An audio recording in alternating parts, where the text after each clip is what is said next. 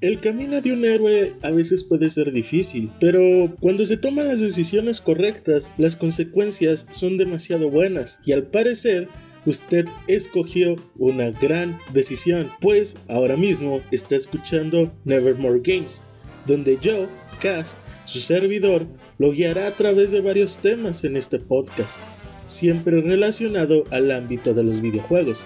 Sin más que decir, en el episodio de hoy vamos a estar hablando del problema de Sony con el DualSense del PlayStation 5.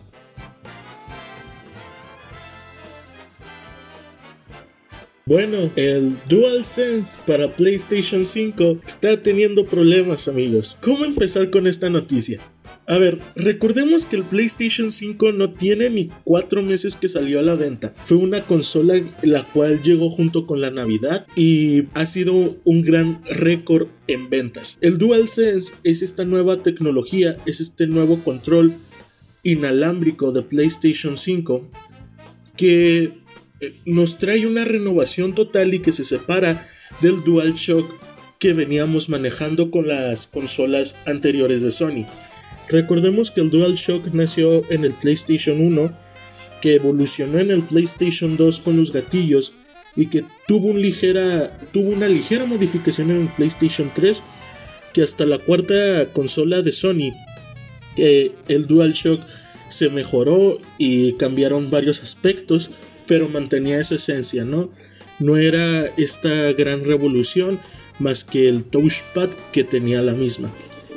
Pero el DualSense es diferente. Sigue. Tiene esa esencia del. del mando anterior. Pero eh, tiene una nueva tecnología.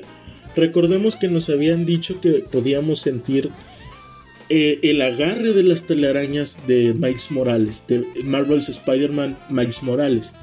O sea, el cómo ese peso, ese balanceo en el juego se iba a poder sentir a través de los gatillos o esa repercusión que tenían las balas. Bueno, esa en teoría y en términos simples, eso es el DualSense 5, ¿no? Lo que trae de nuevo, lo innovador, lo que pone en la mesa. Pero está teniendo problemas con los joysticks. Eh, este problema es mejor llamado como drifting. El drifting es ese movimiento fantasma que tú estás con el mando en las manos, pero tú no estás apretando ningún botón y aún así el personaje se mueve. ¿No? O sea, puedes bien dejarlo en la mesa, regresar a tu partida normal y el personaje ya se movió, el personaje se fue a otro lado, porque los joysticks no están no están funcionando de una manera correcta. Y es que este es un, este es un gran problema porque se nos había jurado que el control iba a estar bien, iba a salir bien. Es evidente que con cada lanzamiento de una consola nueva va a haber problemas. Lo tuvimos con el Nintendo Switch, con los Joy-Con, que se quedaban atascados. Pero en sí el drifting está siendo un problema masivo con los mandos.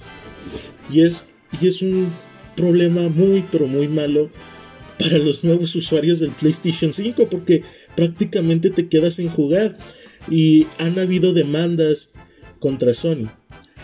A lo que ha dado respuesta Sony es que si tú lo ves conveniente, hagas reclamo de tu garantía y te lo puedan cambiar. Eso es bueno.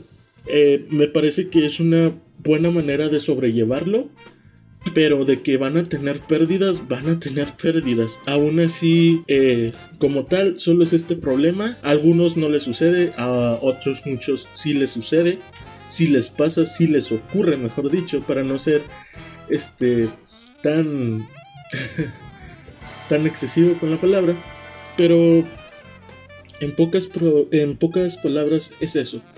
Drifting es el dolor fantasma de los gamers, The Phantom Pain para Big Boss, Drifting para los gamers. Hasta aquí el podcast de hoy, espero les haya gustado, espero verdaderamente que les haya agradado. Yo soy Kaz y nos vemos en el próximo episodio.